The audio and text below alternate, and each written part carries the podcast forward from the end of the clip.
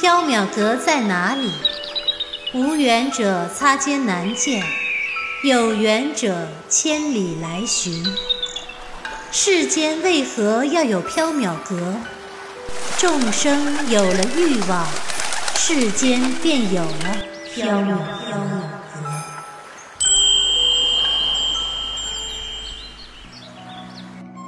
您正在收听的是长篇系列奇幻小说剧《缥缈提灯卷》，作者白姬婉，播讲只浅墨深，张涵。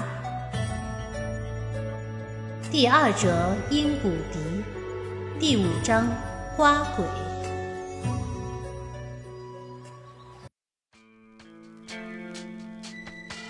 袁耀抬头，房梁上趴着一个小孩，脸若银盆，眼如葡萄，全身只穿着一个红色的肚兜。他笑嘻嘻地望着袁耀，手上还抓着一颗石子儿。原来是你，阴鬼！你今天得和小生一起回缥缈阁。嘿嘿嘿嘿，不回去！小孩脆生生的道。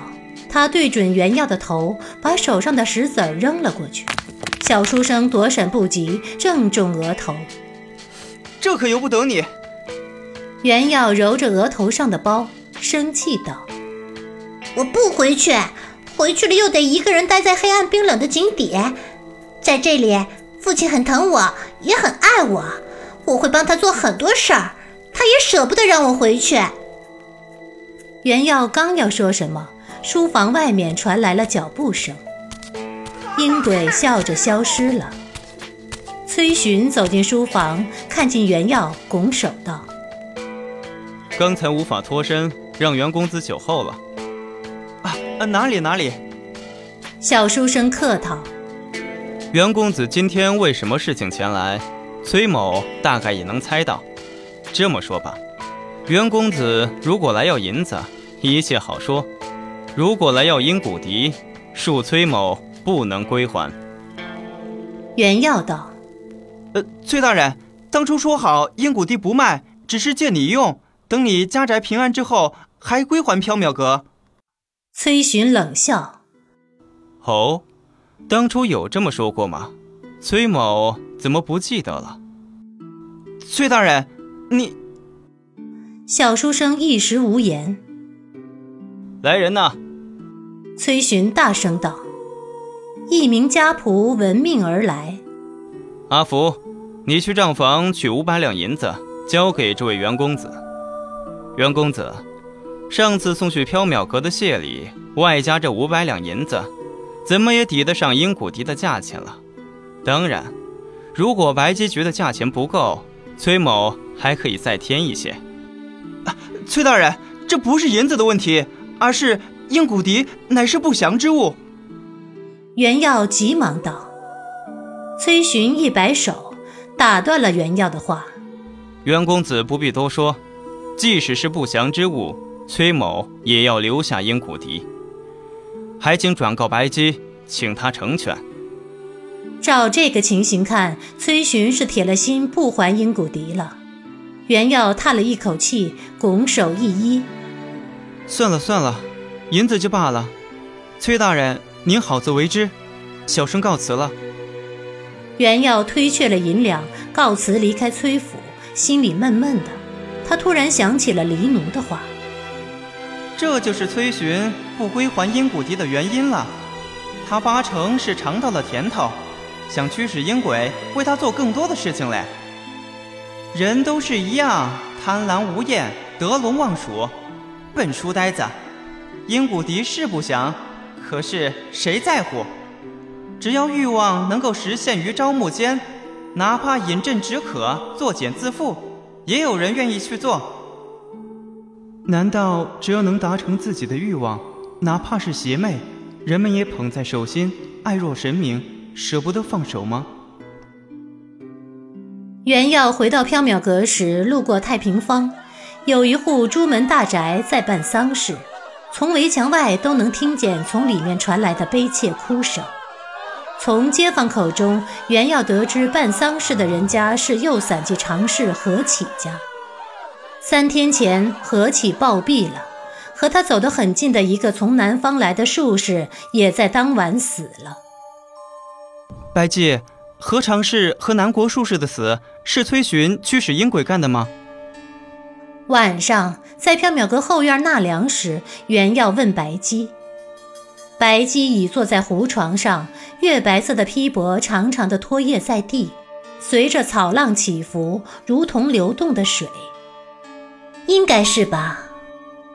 白姬对这件事情并不关心，甚至也不在乎英古迪是否拿回来了。他在乎的是放在玛瑙盘里圆滚滚、碧悠悠的大西瓜。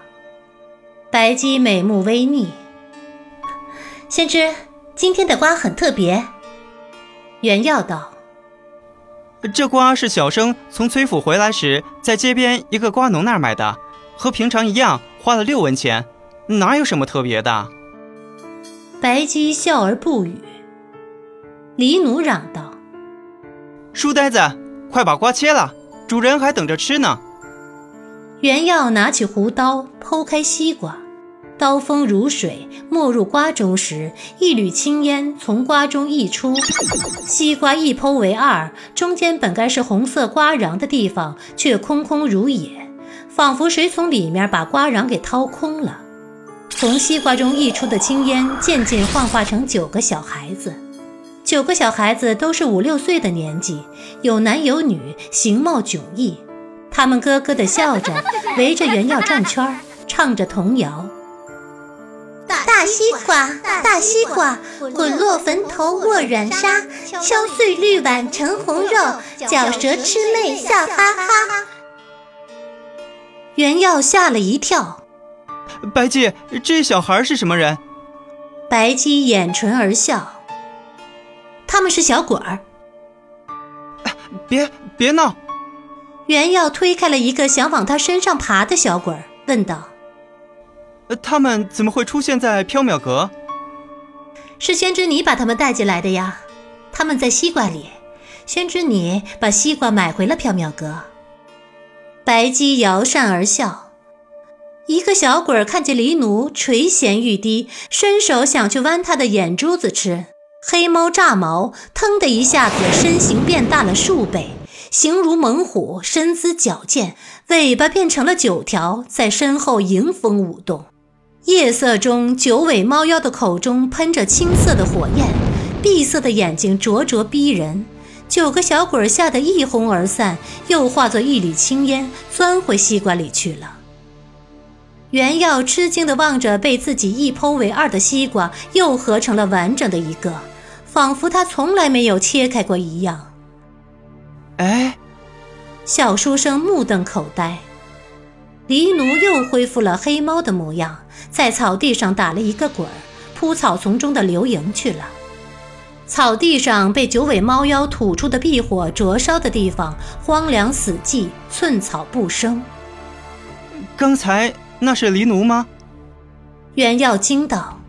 白姬笑道：“那才是黎奴本来的模样啊。”他怎么会有九条尾巴？猫有九命，化作九尾呀。白姬，这西瓜怎么办？为什么西瓜里会有小鬼？白姬鼻翼动了动。我嗅到了咒术的味道。这西瓜是怎么回事？还是让西瓜自己来告诉我们吧。先知，今夜月色正好，不如出去走走呀。可是会会翻夜。袁耀话未说完，白姬拍了拍他的肩膀，袁耀一下子站了起来。他的身后，另一个袁耀正跪坐在草地上，手里拿着胡刀，保持着切西瓜的姿态。哼，这样就不会犯夜了。白姬掩唇而笑。袁耀道：“虽然不会犯夜了，可是去哪儿弄清楚西瓜的事呢？”先知。你在哪里买的西瓜？在光德坊和延寿坊的交界处。抱着西瓜，我们去光德坊和延寿坊的交界处吧。月光清亮，夜风徐徐，陷入睡梦中的长安去静如死。白姬和袁耀踏着月光来到光德坊和延寿坊的交界处，当然，此刻这里寂静无人，瓜农早已收摊离去。现在该怎么办？袁耀问白姬：“把西瓜放下，他自己会告诉我们他从哪里来的。”袁耀觉得很奇怪，但还是把西瓜放在了地上。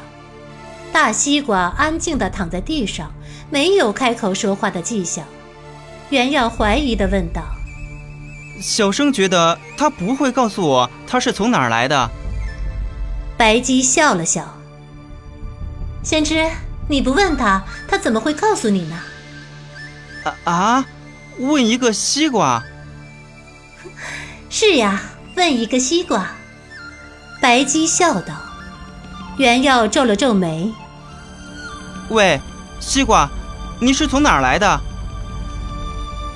西瓜依旧静默。先知，要有礼貌。白姬提醒。袁耀一怔，耐着性子向西瓜作了一个揖。敢问西瓜大人，你从何处来？原耀活了二十年，虽然妖鬼见了不少，遇上的怪事也很多，但是还从来没有见过西瓜说话。他决定洗耳恭听。然而，令袁耀失望的是，西瓜没有说话。他回答袁耀的方式十分沉默，也十分有效。西瓜在地上滚动了起来。我们跟着他走，白姬道。西瓜在前面滚动着，白姬和袁耀跟在后面。碰见巡逻的禁卫军时，西瓜就停了下来。禁卫军从袁耀和白姬身边走过，仿佛看不见他们，也看不见西瓜。西瓜将白姬和袁耀带到了僻静的永和坊，停在了一所废弃的荒寺前。